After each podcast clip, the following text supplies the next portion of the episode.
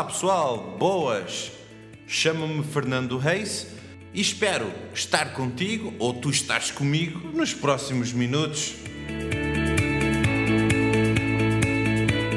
Então, bem-vindos a todos a este podcast ou tentativa de podcast. Não, a sério. No qual vamos conversar uh, toda a semana uh, sobre o jovem, a sociedade, uh, sonhos, vida, desejos, etc, etc, etc. Hoje, 19 de setembro, vamos falar um pouco dessa tal de fake news. Até já!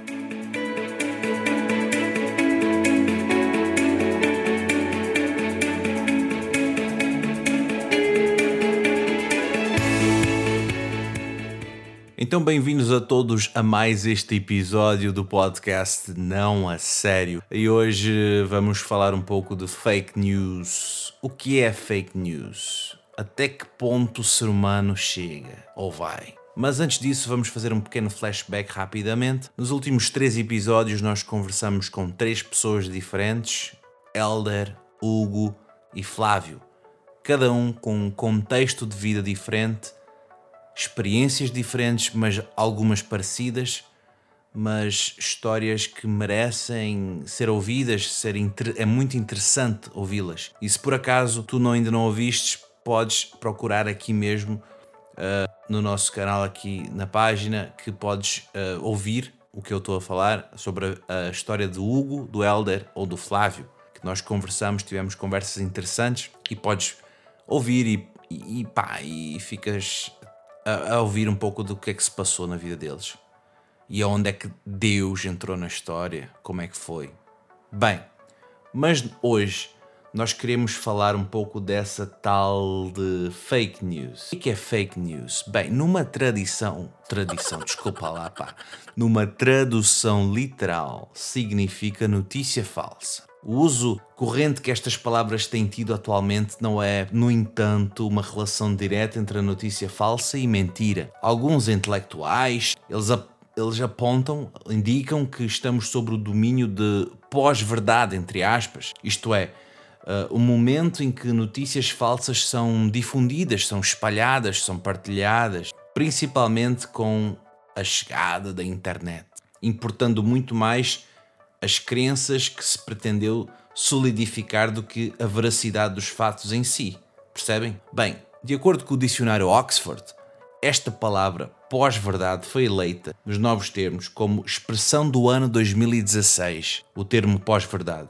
Ele foi, de, ele foi definido como relativo ou referente a circunstâncias nas quais os, os, os fatos objetivos têm menos influência em moldar a opinião pública do que apelos à emoção e crenças pessoais. De forma simplificada, a utilização desta expressão se refere à diminuição do peso dado para a verdade factual e valorização das versões de um fato com o objetivo de sustentar opiniões e ideologias. Pá, isto aqui é muito, muito profundo e muito teórico, mas realmente nós estamos a viver, diria eu, talvez, principalmente em contexto europeu, um movimento, um, uma sociedade da pós-pós-pós-modernidade, essa tal pós-verdade. Cada um acredita no que quer, ficas fixe aí com as tuas crenças, as tuas, as tuas ideologias, pá, eu fico aqui tranquilo e ninguém interfere na vida um do outro e sejas feliz e pronto. Ou happy day, ou happy day, e don't worry about a thing, everything's gonna be alright, pá, pá, e por aí vai. Em linhas gerais, esta ideia já era discutida por um, um gajo chamado Baudralid, quando, ao analisar a sociedade pós-industrial, ele apontava que as transformações ocorridas nesse período resultaram em um mundo onde cada vez mais informação e menos sentido. A realidade não é simplesmente o que acontece, mas o que é capaz de ser simulado e reproduzido. A representação estaria, portanto, precedendo a realidade. Embora esta discussão de Baudrillard já abre caminho para o entendimento do descolamento entre o real e o que é reproduzido, a expressão pós-verdade, conforme utilizada atualmente, apareceu no ano de 1992 na revista The Nation, se projetando a partir de 2016 com a divulgação de fake news em dois eventos de alcance mundial. Pá, e aqui aqui a coisa fica feia, aqui torce o nariz. A eleição de Donald Trump à presidência dos Estados Unidos e a saída do Reino Unido da União Europeia, o Brexit. Nestes dois episódios, a divulgação de notícias falsas podem ter sido decisivas para o resultado final das campanhas. Pois, e aqui nós estamos a falar de duas situações que mexem com o mundo todo. Mas se a gente também trazer para o micro, essas fake news, pá, quando a gente recebe no telemóvel, naqueles grupos de, de, de, de que nós usamos, Uh, e vem informação, vem mensagem de, de, sei lá de onde, e é vídeo, e é texto, e é imagem, ou é na internet mesmo, nas redes sociais do computador, é pá, é tudo. E a gente vai como se fosse assim empurrando, como se fosse uma onda, a gente passa, não, não vê como diz. Esta palavra é chave, é veracidade dos fatos.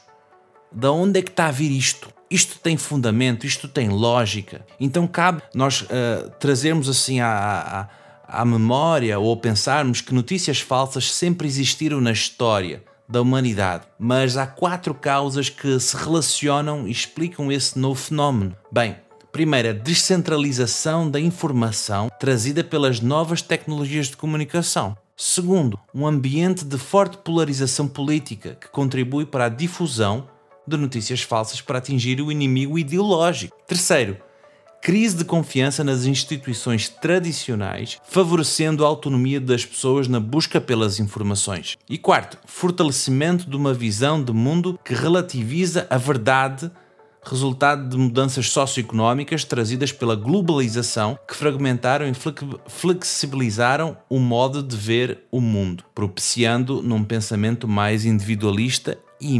imediatista. Aqui agora eu. Basicamente é isso. Aqui agora eu e mais ninguém. E se tiver um bocadinho de tempo, o outro talvez, talvez, talvez. Bem, em um momento de queda de em quatro grandes instituições, empresas, governos, ONGs, mídia, as pessoas estão mais propensas a ignorar informações que confirmam uma ideia com a qual não concordam, mostrando um desprezo pela verdade ainda que baseada em fatos. Olha lá. O grande perigo existente nessa fluidez de veracidade dos fatos é que a verdade não precisa ser provada, apenas afirmada. A afirmação, manipulação, podemos dizer, dos fatos para atender a determinados objetivos e ideologias foi uma estratégia muito utilizada nos, nos regimes totalitários e que está perigosamente a ganhar terreno também entre os regimes ditos democráticos. Então nós vemos aqui uma, uma coisa muito interessante. A verdade não precisa ser provada, apenas afirmada. Pá, olha, que, olha qual é o pensamento que nós estamos. Eu afirmo tal coisa. Então aqui nós estamos a ver vários, várias vertentes, vários pontos sobre essa tal de fake news e, e, estamos a perceber a influência que isso está a ter em nosso meio. E não é de hoje, mas ainda está presente hoje. E muitas vezes é porque nós estamos ainda a beber leite, entre aspas. Não queremos buscar fontes, não queremos, como se diz, correr atrás. Vamos ver de onde é que vem isso. Porque a gente, na verdade, nunca vai saber quem, onde, como, porquê, etc, etc. Perguntas jornalísticas, nunca vamos saber, e efetivamente ou muito difícil. Mas pá, vamos não reproduzir aquilo que a própria sociedade, de, mal, de maneira geral, de modo geral, nos impulsiona a fazer. Fake news, cuidado, cuidado. Vamos sair disso. Vamos alertar os outros. E eu quero também te dizer, já aí a caminhar para o fim, já para o encerramento de mais este episódio, uma vida com Deus não é de fake news. Uma vida com que permita que Deus faça parte da tua história de vida não é uma fake news. É uma, uma história realmente muito verdadeira. E a Bíblia, na qual nós também falamos desse Deus, da Bíblia, a Bíblia não é fake news. A Bíblia é uma good news, é uma boa notícia. E é assim que eu gostaria de terminar a dizer exatamente isto. A Bíblia são boas notícias. Jesus é boa notícia. Obrigado, mais uma vez, pensa nisso também. No que nós falamos e falamos aqui um bocadinho, algumas definições, alguns textos que podem talvez elucidar um pouco o nosso pensamento e lembrando que a vida é muito mais bela com Deus na história. Obrigado, pessoal. Deixem seus comentários se assim vocês quiserem, partilhem e nos vemos para a semana. Não, a sério.